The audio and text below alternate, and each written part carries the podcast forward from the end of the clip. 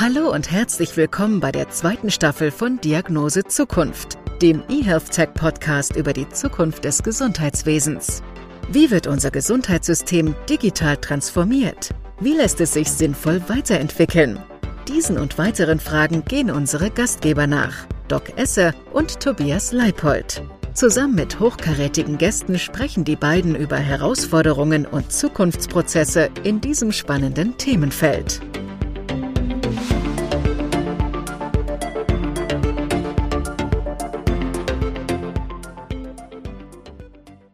Hallo und herzlich willkommen zu einer neuen Episode der Diagnose Zukunft. Heute begrüßen wir Stefan Adolf bei uns. Und Stefan ist Developer Ambassador bei Turbine Kreuzberg. Die Turbine Kreuzberg entwickelt die dezentrale elektronische Patientenakte, kurz DEPA. Die DEPA ist dazu da, personenbezogene medizinische Daten zu dokumentieren und auszutauschen, während die Datenhoheit voll und ganz bei dem Patienten bleibt. Was alles dazugehört und wie die DEPA funktioniert, darüber sprechen wir heute. So, hallo Stefan erstmal. Hallo. Schön, dass du dabei bist bei diesem sonnigen Wetter. Äh, tu, mir uns, äh, tu uns eingefallen und stell dich einmal unseren Zuhörenden vor. Ja, sehr gerne. Also mein Name ist Stefan Adolf und wie ihr gerade schon gehört habt, ist mein, mein Jobtitel Developer Ambassador bei einer Firma, die heißt Turbine Kreuzberg. Die wird jetzt vielleicht nicht jedem was sagen. Wir sind eine Digitalagentur hier in äh, Berlin-Kreuzberg ähm, konnte man sich fast denken. Wir haben aber auch Büros in äh, Portugal, in der Algarve und in Leipzig und haben insgesamt 80 EntwicklerInnen bei uns, die sich, sagen wir mal, mit Enterprise-Technologie auseinandersetzen, mit viel so B2B-Systemen. Wir haben sehr viel E-Commerce bei uns, aber wir haben eben auch ein Tech Innovation Branch bei Turbine Kreuzberg. Und da bin ich ein Teil davon. Und wir beschäftigen uns mit, wir nennen es, also jetzt nicht wirklich Zukunftstechnologien, aber sagen wir mal mit modernen Technologien, um Probleme der Vergangenheit in der Digitalisierung neu zu denken. Und eins dieser Problemfelder ist E-Health. Und bei uns fing es dann an mit der dezentralen elektronischen Patientenakte. Genau. Die, die DEPA ist ja eine dezentrale Infrastruktur, wie du sagst, und im Prinzip auch für Europa, also um personenbezogene medizinische Daten zu dokumentieren, auszutauschen. Und kannst du da vielleicht nochmal konkretisieren und genauer erklären, was das, was das bedeutet? Ja, sehr gerne. Also vielleicht erstmal zum, zum Wort Dezentralität. Das ist jetzt mittlerweile, glaube ich, deutlich mehr Menschen gebräuchlich als vor vielleicht noch vor zwei Jahren, weil wir alle wissen, was eine Corona-Warn-App ist mittlerweile. Ähm, dieser, dieser Begriff der Dezentralität, der treibt uns schon seit drei, vier Jahren an und man stolpert unweigerlich über Begriffe wie, wie Blockchains oder dezentrale Fallsysteme, wenn man sich mit dem Thema auseinandersetzt. Und für uns war es, ähm, also wir haben uns angeschaut, welche, welche Anwendungsfälle gibt es denn da draußen und sind dann tatsächlich vor drei Jahren mal über das, das Thema Patientendaten gestolpert und haben äh, mal geguckt, was gibt es denn da an dezentralen Lösungen.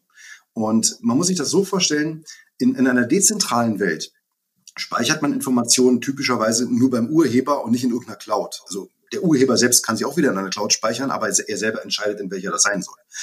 Ähm, man kann theoretisch als Urheber auch Daten bei sich zu Hause aufbewahren, auf einem USB-Stick, an seiner Fritzbox, you name it. Ne? Also es geht darum, dass das Daten bei den ähm, Urhebern oder bei, bei den Datenquellen verbleiben und dann äh, über ein, ein möglichst peer-to-peer-basiertes Protokoll zusammengeführt werden oder zur Applikation zusammengebunden werden. Und so eine Idee wie eine elektronische Patientenakte, und jetzt will ich das nicht gleichstellen mit der elektronischen Patientenakte der Telematik-Infrastruktur, die ist halt darum dramatisch viel komplexer als das, was, was wir momentan uns ausdenken. Ähm, aber diese, diese Idee einer elektronischen Patientenakte eignet sich durchaus für die Dezentralisierung, weil es ja eine spannende Vorstellung wäre, dass man Patientendaten bei sich behält als Patient ähm, oder auch als, als Arzt in, in seiner Praxis behält und dann nur auf Anfrage Daten mit einer berechtigten anderen Stelle, zum Beispiel dem Patienten beim Leistungserbringer, austauscht. Und genau das ist die Richtung, in die wir uns bewegen. Wir versuchen Daten lokal zu speichern und dann über Peer-to-Peer-Netzwerke und Blockchains ähm, mit anderen Parteien zu teilen. Wie kam es denn zu der Idee und wie grenzen sich denn jetzt die Technologien eurer dezentralen Infrastruktur von beispielsweise der EPA ab? Ja, also die, die elektronische Patientenakte auf Basis der Thematik Infrastruktur, die wir in Deutschland gerade einführen, ist grundsätzlich ja, also man könnte es als cloud-basiertes System bezeichnen. Es ist ja nun kein AWS-System oder sowas, ja, oder es läuft eben nicht auf einer AWS-Infrastruktur, aber ähm, es ist ein System, was auf Zentralität angelegt ist, aber die, die, also sich dezentral dadurch äußert, dass jede, jede Krankenkasse ja und auch jede Arztpraxis sich über Konnektoren mit diesem System verbindet. Das macht die, die Telematikinfrastruktur aber natürlich noch nicht zu einem dezentralen System. Es ist ein System, was man könnte sich immer als Datenautobahn vorstellen, so wurde es oft bezeichnet. Das ist heute ein bisschen abgedroschener Begriff natürlich, aber als, als zentrale, als Nervensystem, an dem andere Leute oder andere Beteiligte ihre Daten einbringen können. Das ist so ein bisschen der Gedanke der TI. Dafür behält aber die TI oder alle Beteiligten der TI diese Informationen bei sich. Der Patient wird nichts auf seinem Telefon Informationen ablegen oder auf seinem äh, PC zu Hause, sondern der wird die Daten immer über die EPA-Applikation der äh, jeweiligen Krankenkassen äh, an, an die Telematikinfrastruktur übermitteln. Und das ist der große Unterschied. Bei uns verbleiben die Daten, wie gesagt, beim, beim Urheber. Hm, wie, wie könnten die beiden Dinge denn zusammenpassen oder wird das eine das andere äh, ersetzen? Wie, wie siehst du das? Oder gibt es da so einen so Schritt für Schritt, ähm, wie der Patient das am, äh, am Ende nutzen kann? Genau, also man, man muss sich fragen, wo, wo, wo die größte Value Proposition auftritt. Und ich glaube, wie jedem Betreiber einer, einer Haushaltspraxis ist bekannt, dass man für sowas Konnektoren benötigt. Und ich glaube, das ist genau der große Vorteil an, an diesen dezentralen Lösungen. Die benötigen nicht notwendigerweise einen Konnektor, der mit Signaturverfahren äh, abgesichert irgendwie an einer Telematikinfrastruktur angeschlossen werden muss, sondern die ähm, Identitäten auf den einzelnen Endgeräten spielen hier halt die größte Rolle. Ähm, also der, der Patient bekommt eine App auf sein Smartphone installiert oder äh, muss sich eine installieren und das ist dann äh, wie so eine Art Brieftasche, wenn ich das jetzt richtig verstehe, in der dann der Arzt äh, Überweisungen, Stammdaten, Pässe und so weiter und so fort, Röntgenbilder verschlüsselt hineinlegen kann. Oder kannst du das, kannst du den Vorgang einmal konkretisieren, wie das für den Patienten am besten geht? Ja, sehr gerne. Genau, also jeder, jeder Teilnehmer an einer dezentralen Infrastruktur bekommt ein, ein, ein privates oder eindeutiges Merkmal, das er mit seiner Person verbindet oder äh, mit seiner Institution, zum Beispiel Arztpraxis. Das ist ein bisschen so wie in der TI, der Arzt hat einen Heilberufsausweis, der Patient hat halt eine EGK oder sowas. Ne? Aber ähm, in einer dezentralen Welt sind das typischerweise private Schlüssel, über die diese Parteien verfügen, die sie auch nicht herausgeben. Und mit Hilfe ähm, dieser Schlüssel verschlüsseln sie, sie nicht nur Dinge, sondern weisen Dinge, die sie kommunizieren wollen, auch eindeutig äh, so aus, dass sie der Urheber sind. Und dafür benötigt man auf jeder Seite natürlich Applikationen, die diese Schlüssel verwahren. Und sowas nennt man üblicherweise in der dezentralen Welt Wallet oder Brieftasche, ähm, die diese privaten Schlüssel oder die, die, die individuellen Merkmale im Namen der, der Teilnehmer verwaltet auf, auf ihren lokalen Endgeräten. Bedeutet das wiederum, dass dann auch nur diese beiden miteinander kommunizieren können, die die beiden Schlüssel haben? Oder kann letztendlich auch ein Dritter an diese Daten irgendwie rankommen? Also Daten werden, wie gesagt, bei, den Urhebern verschlüsselt. Das kennt man so vielleicht aus von, von WhatsApp, Telegram, mhm. Signal als Ende-zu-Ende-Verschlüsselung. Und so, so gesehen findet eine Kommunikation von Daten immer zwischen zwei Parteien statt. Jetzt ist es aber mit solchen Schlüsselsystemen nicht, äh, nicht besonders schwierig, äh, Daten ähm, mit einem Schlüssel zu verschlüsseln und diesen Schlüssel, mit dem diese Daten verschlüsselt wurden, an andere Parteien zu übermitteln. Sodass man die Daten natürlich nur einmal verschlüsseln muss und dann diese Daten anderen zur Verfügung stellen kann, indem man nur diesen, diesen Schlüssel übermittelt. Und ähm, eine der zentralen Komponenten, um, um das sagen wir mal, verteilbar zu machen und nachweisbar zu machen, ist in unserem Fall halt Blockchain-Technologie auf Ethereum-Basis, mit der wir es ermöglichen, dass Beteiligte untereinander feststellen können, dass sie mit den richtigen Beteiligten sprechen oder verschlüsselte Daten oder die Schlüssel für diese Daten mit den richtigen Parteien austauschen. Aber jetzt mal für mich, ich bin ja wirklich da schlicht, ne?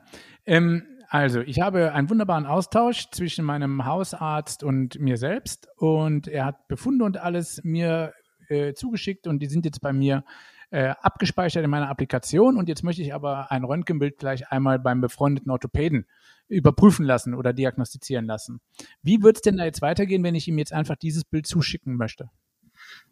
Typischerweise würde dieses, dieses Röntgenbild vermutlich im DICOM-Format, vermutlich auch ziemlich groß, äh, eher beim Arzt oder beim Radiologen verbleiben.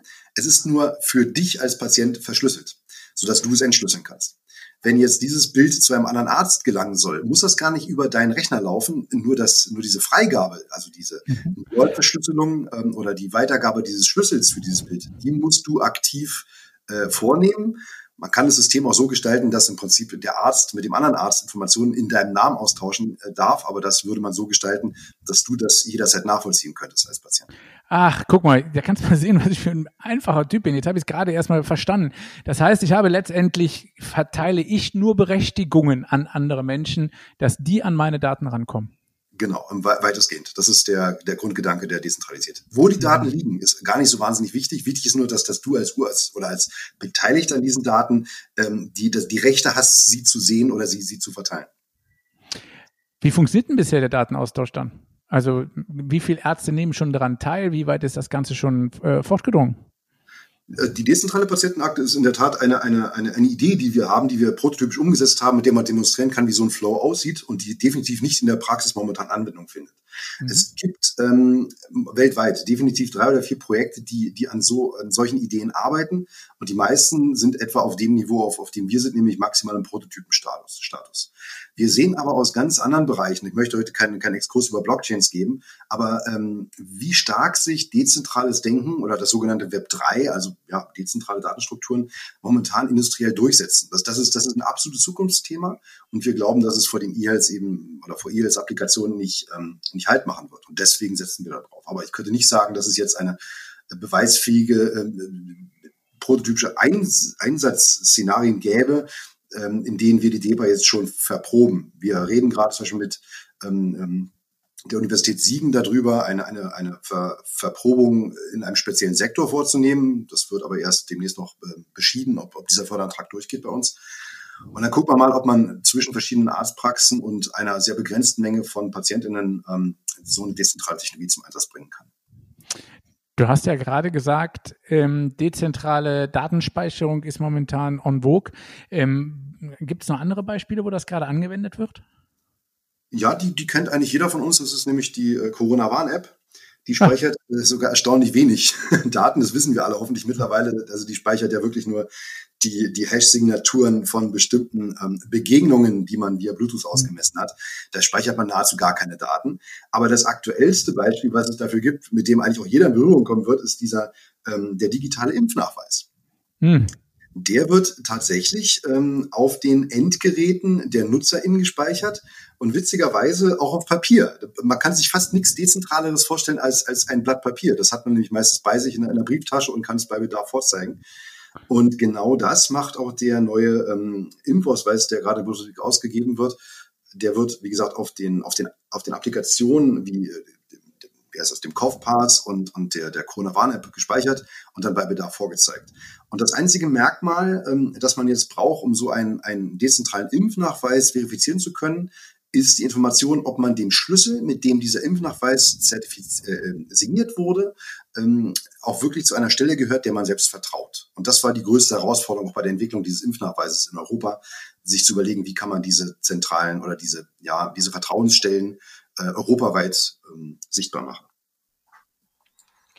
Das ist ja äh, nicht nur, äh, Stefan, ein, ein sehr moderne, eine, eine sehr moderne Technologie, die ihr einsetzt, sondern ich würde schon sagen, das ist schon sehr zukunftsorientiert, weil du da am Anfang ein bisschen vorsichtig warst. Wie, wie kamt ihr auf die Idee, äh, euch tatsächlich in diese Zukunftstechnologien dort hineinzubegeben? Also gerade Blockchain und Anwendung. Ja, wie gesagt, Turbine Kreuzberg kommt eigentlich aus einer Enterprise B2B und E-Commerce äh, Sichtweise und wir haben sehr viele Plattformen entwickelt und Marktplätze. Und wenn man sich in, ähm, in so einem Umfeld aufhält, trifft man unweigerlich über, über ähm, Startups, die sich mit, mit Blockchain einsetzen, im, Supply Chain ähm, Umfeld zum Beispiel auseinandersetzen. Und dann, dann beginnt man über die Technologie nachzudenken und kommt dann von der Technologie zu den Anwendungsszenarien. Das ist eigentlich so der Weg der Turbine Kreuzberg äh, in, in Richtung Blockchains und dezentrale Technologien. Aber es ist auch tatsächlich in meinem Fall wirklich persönlich getrieben, weil ich mich schon seit 2018 mit dem Thema auseinandersetze und äh, auch gerade sehr aktiv an, an DeFi-Lösungen, also dezentralen Finanzen mitarbeite, viel auf Hackathons äh, gehe und an der Debatte teilnehme, wohin sich diese Technologie entwickeln wird. Deswegen ist es bei Turbine Kreuzberg auch durch meine Person ein bisschen getrieben. Mhm. Heidi, meinst du, meinst du, die Medizin ist so weit für so, äh, äh für so moderne Technologien? Naja, ich frage mich gerade, wer hat eigentlich einen Vorteil davon? Also zum einen, der größte Vorteil liegt ja, glaube ich, beim Patienten, weil er die Möglichkeit hat, eben seine Daten per Schlüssel freizugeben an Experten, von denen er glaubt, die könnten einem weiterhelfen. Also ich glaube, aus eigener Erfahrung, es gehen einfach viele Befunde verloren. Es gehen äh, überraschenderweise auch viele digital gespeicherte Befunde verloren, obwohl man denken sollte, die wären immer da, aber das stimmt nicht. Und ich sehe hier schon irgendwo einen sehr, sehr großen Vorteil, wenn der Patient im Prinzip der Herr über alles ist und dann Absolut. eben auch achten kann, dass seine Patientenakte auf diese Weise immer gut geführt ist. Es gibt nichts Schlimmeres, als wenn beispielsweise Untersuchungen doppelt gemacht werden, weil der eine Arzt nicht wusste, dass der andere Arzt vor einem halben Jahr beispielsweise ein CT der Lunge gemacht hat. Ja, das ist eine unnötige Strahlenbelastung und es gibt zwar Indikationen, wo man das so schnell hintereinander machen kann oder muss, aber das ist eher selten. Also von daher finde ich das schon ein Vorteil. Ich überlege gerade, wo der Vorteil für uns Ärzte wäre. Wo siehst du denn einen, Stefan? Ähm, vielleicht am ehesten sogar bei euren Heilberufsausweisen.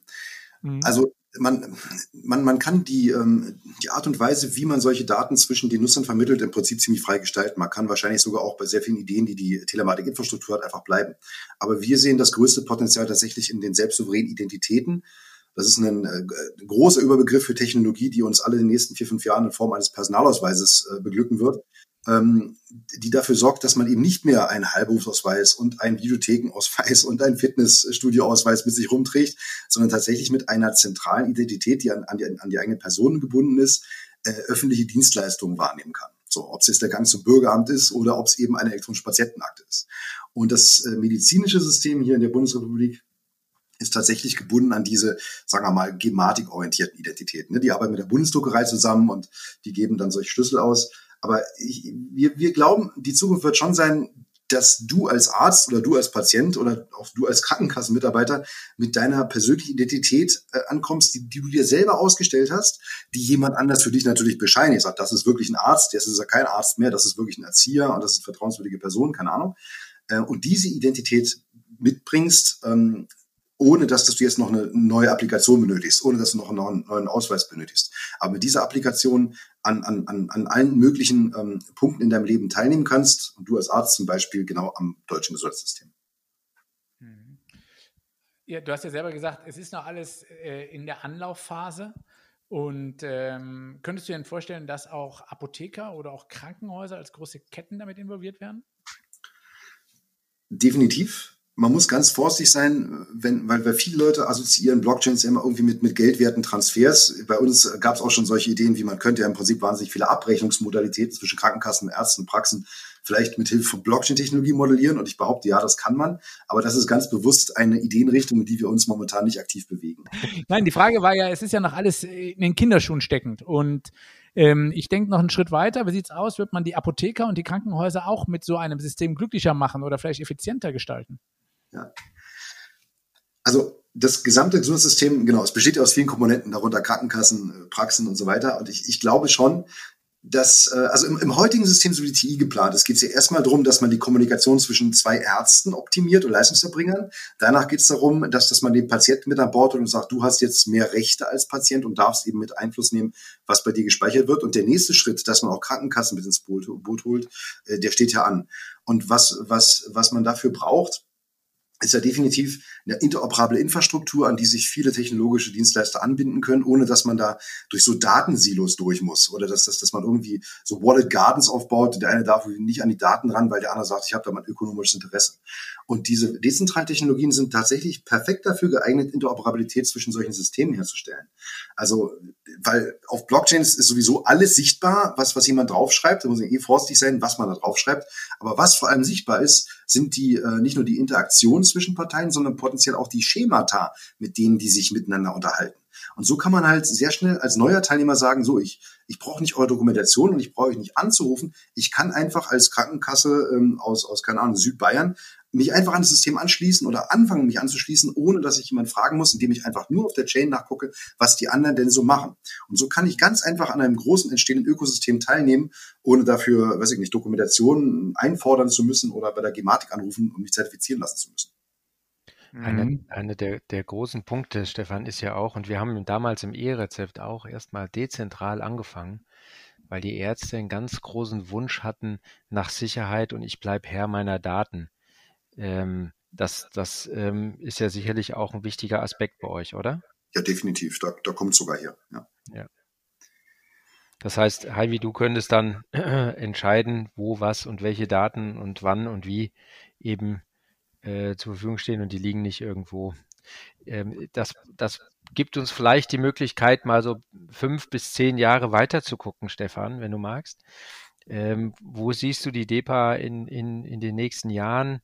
Wird sie gar äh, EPA-Strukturen vollständig ersetzen oder ähm, werden EPA-Strukturen so nachziehen? Ja. Wo siehst du euch in zehn Jahren? Genau, man, man muss halt auch ganz, also davor, bevor ich diese Antwort gebe, ganz klar sagen, die DEPA also eine, eine dezentrale Patientenakte wäre nie etwas, das von einem Unternehmen ausginge oder auch selbst ja. nicht von, von einer Gematik oder ja. sowas, ganz sicher nicht von einer Turbine Kreuzberg.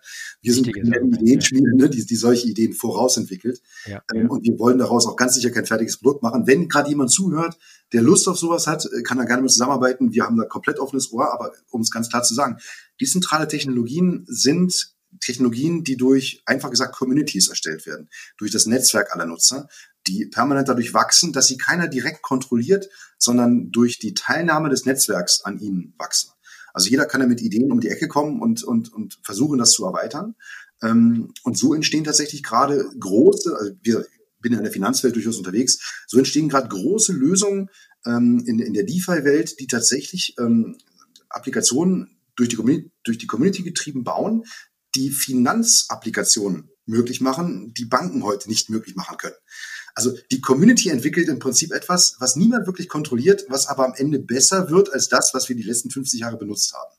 Und genau diesen Weg, jetzt bei meinem Beispiel waren immer dezentrale Finanzen, den sehen wir auch äh, im Bereich E-Health. Das wird ganz sicher nicht von heute auf morgen passieren, weil da ja deutlich mehr Daten äh, sagen wir mal, mit verbunden sind, sehr viel mehr Schemata. Feierstandard zum Beispiel, das ist deutlich komplizierter als, als alles, was wir über Finanztransaktionen an meiner Sicht jemals kennen.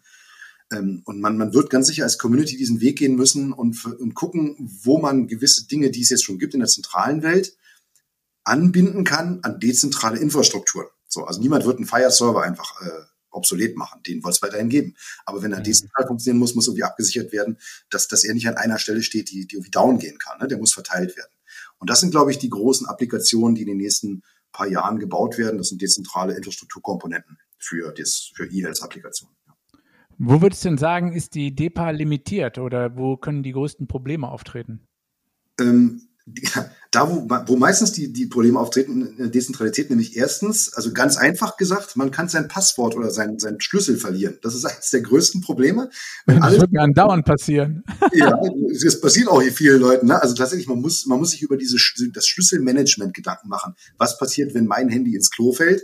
Ähm, dann muss ich den irgendwie wiederherstellen können. So, der normale Bitcoin-Nutzer würde sagen, ja, Pech gehabt, das geht halt nicht. Äh, da müssen wir als, als anwenderfreundliches Unternehmen sagen, ja, da müssen wir uns was überlegen. Und da überlegen sich sehr viele Menschen was. Und ich behaupte, wir müssen jetzt als auch wie die Kreuzberg oder selbst als E-Health oder als, als TI muss man sich darüber nicht viel Gedanken machen. Da machen sich schon sehr viele Leute Gedanken drüber. Also das ist ähm, das einfachste oder das bekannteste, aber relativ einfach zu lösende Problem. Das, das andere große Problem äh, in dezentralen Umgebungen ist, dass man ja jetzt keinen Server mehr hat, der, der alle Informationen hält und damit solche schönen Features verliert wie Suchmaschinen. Man kann nicht einfach durch eine dezentrale Patientenakte suchen. Das, das kann der Patient selbst. Wenn er die Daten auf seinem Telefon hat, kann er im Prinzip Suchmaschinen darauf laufen lassen, die durch seine Akte durchsuchen kann. Aber ein Arzt kann jetzt nicht gezielt einfach durch alle Informationen der Patientenakte ähm, äh, eines Patienten durchlaufen, wenn er nicht eine komplette Kopie dieser, dieser ganzen Patientenakte hat. Und das ist eigentlich das, was man ja gern, gern vermeiden möchte. Man verliert im Dezentralen sozusagen ein paar sehr liebgewonnene Features aus diesen Cloud-Umgebungen, dass man alle Daten an einem Platz hat und alles machen kann. Das wird in diesem Umfeld immer ein bisschen schwieriger. Dafür gewinnt man, wie gesagt, immer Patientensouveränität und äh, Datenhoheit. Mhm. Ja, es ist äh, toll, dass man, also dass es, dass es so Menschen gibt wie, wie euch, die sich damit beschäftigen. Ich glaube, da gibt es auch noch eine ganze Menge zu tun, ähm, um dieses Tor in die Zukunft aufzu, aufzureisen ähm, und dann tatsächlich mit dieser hohen Sicherheit eben auch unterwegs sein zu können. Oder was denkst ja, du, Heidi? Ja, ich finde es halt verlockend, ne? Wie gesagt, es ist äh, aus meiner Sicht könnte es Abläufe deutlich verbessern, äh, doppelte Untersuchungen vermeiden. Der Patient könnte deutlich schneller ähm, Fachexperten vorstellig gemacht werden ähm, hinsichtlich seines äh, Krankheitswerdeganges, ähm, einfach nur über diesen Schlüssel. Und das finde ich schon sehr, sehr gut. Also ich würde mich freuen, wenn ihr das Ganze deutlich schneller nach vorne treibt. Äh, einfach, es macht mir die Arbeit als Arzt natürlich auch viel, viel einfacher. Ne? Ja, ich, ich hätte auch noch ein, ein ganz großes weiteres Argument, dass das demnächst auch bei der TI ansteht. Das ist nämlich Machine Learning beziehungsweise generell, ähm, also ja, künstliche Intelligenz, künstliche Intelligenz die, die, die auf Informationen neue Erkenntnisse schöpft oder nennen wir es mal den, den Computer als Arzt. Ne? Also ich behaupte auch, in zehn Jahren wird ein, ein Rechner nicht notwendigerweise besser sein als, als, ähm, als, als ein guter äh, Heil oder als, als, als, als ein guter Arzt. Aber natürlich wisst ihr, dass, dass, dass die Diagnostik mit Hilfe von, von Maschinen dramatisch beschleunigt werden kann. Pathologie ist ein gutes Beispiel, ne? oder Krebserkennung und sowas. Und ähm, das größte Problem ist, wenn man maschinelle Intelligenz äh, heranziehen will, benötigt man dafür eine Menge Eingabedatensätze. Ich muss ja unglaublich viel Information erstmal haben, wo man sagen kann, ja, das ist definitiv ein Tumorschatten hier oder das ist äh, definitiv ähm, eine Symptomatik, die Leute, die deutet auf diese, auf dieses ähm, auf diese Krankheit hin. Und diese Daten zu erheben, ist wahnsinnig schwierig, weil die Daten liegen ja entweder verteilt bei Arztpraxen heutzutage oder dann bei den Patienten. Und das Spannende ist, dass im dezentralen Umfeld Technologien existieren, mit denen man solches äh, maschinelles Lernen oder diese Lernprozesse auf die Patientenendgeräte äh, übertragen kann. Das heißt, man lernt beim Patienten direkt, merkt das vielleicht ein Krebspatient, äh, der, die Maschine guckt sich in diesem Informationsraum des Patienten die Daten an und sendet nur die Erkenntnisse zurück an den zentralen Server, der dann daraus eine Maschine anlernt, die zum Beispiel Krebs erkennen kann oder Krebs früher erkennen kann. Und dafür benötige ich, benötige, benötige ich eben nicht so einen großen Datentreuhänder, dem alle Patienten ihre Daten übermitteln, damit er da lernen kann, sondern man kann das jetzt tatsächlich verteilt auf den einzelnen äh, ähm, Datenräumen der Patienten und, und Arztpraxen durchführen. Und das ist eine, eine wahnsinnig spannende Entwicklung, gerade wenn man sich vorstellt, dass man dank Blockchain-Technologie zum Beispiel die einzelnen Erheber der Daten oder die Patienten oder meinetwegen die Radiologen damit sogar vergüten kann, dass die ihre Daten freigeben, ohne dass sie ihre echten Daten freigeben, sondern nur die Erkenntnisse. Das ist eine spannende Zukunft, finde ich. Boah, das finde ich super spannend, muss ich sagen. Ähm, aber das ist, glaube ich, noch so ein bisschen Zukunftsmusik, ähm, auf die man sich aber freuen kann. Oder Stefan? Ja, also jeder soll bitte googeln nach den Stichworten äh, Federated Learning und äh, homomorphe Verschlüsselung. Das sind die großen Stichworte dazu. Das ist Zukunftstechnologie, die kommt in den nächsten drei, vier Jahren an. Aber ich bin sehr zuversichtlich, genau. So, und dann frage ich dich natürlich, wir sind leider schon wieder fast am Schluss angelangt. Lieber Stefan, ganz viel Digitalisierung, jetzt äh, ganz viel Zukunftsmusik und jetzt musst du uns aber deine Lieblingsanaloge Gewohnheit beichten, die sich definitiv niemals digitalisieren lässt. Ich bin ein, ein leidenschaftlicher Fahrradfahrer, muss ich sagen. und das Fahrradfahren wird sich ganz sicher nicht äh, digitalisieren lassen. Ähm, aber ich, ich selbst bin ein, ein ausgesprochen analoger Mensch, muss ich auch zugeben. Ich arbeite natürlich den ganzen Tag im Digitalen, aber ich bin ein, es gibt ganz viele Felder in meinem Leben, die ich lieber analog durchführe als digital, weil ich selber weiß, wem ich nicht vertrauen kann. Und deswegen bin ich ein, ein wirklich erstaunlich analoger Mensch. Ach, das finde ich eigentlich, das finde ich noch sympathischer. Und ähm, Radeln in den flachen, flachen Ländern hier in Berlin geht ja auch ganz gut. Das führt uns zur allerletzten Frage, auch äh, kurz vor der Sommerpause, Heidi. Ja. Ähm, lieber Stefan, ähm, wie lautet denn deine persönliche Diagnose Zukunft? Also ich denke, dass sich dadurch, dass Patienten mehr Hoheit oder mehr Informationen über ihre über ihren Gesundheitszustand, ähm, dass sich mehr solche Informationen in ihrer Hoheit befinden, dass sich dadurch ähm, das Bewusstsein für Gesundheit auch beim Patienten verändern wird. Und das glaube ich so ein bisschen die Vision auch von, von Ärzten, dass man nicht nur einfach Kranke behandelt, sondern Gesunde berät, deutlich greifbarer wird in den nächsten zehn Jahren. Mhm. Das finde ich super. Prävention.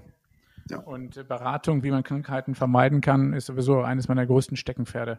Sehr schön. Stefan, ganz, ganz herzlichen Dank. Wie es Tobias gerade schon gesagt hat, wir verabschieden uns jetzt hier in die Sommerpause.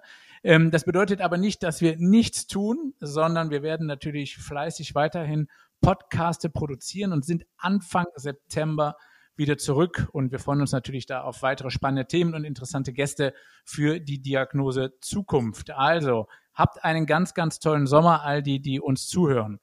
Tobias, das wünsche ich dir auch an dieser Stelle, Stefan natürlich auch. Und ich glaube, ich darf heute sagen, wir bedanken uns ganz herzlich bei Stefan Adolf, Developer Ambassador bei Turbine Kreuzberg. Das war Diagnose Zukunft mit Tobias Leipold und Doc Esser.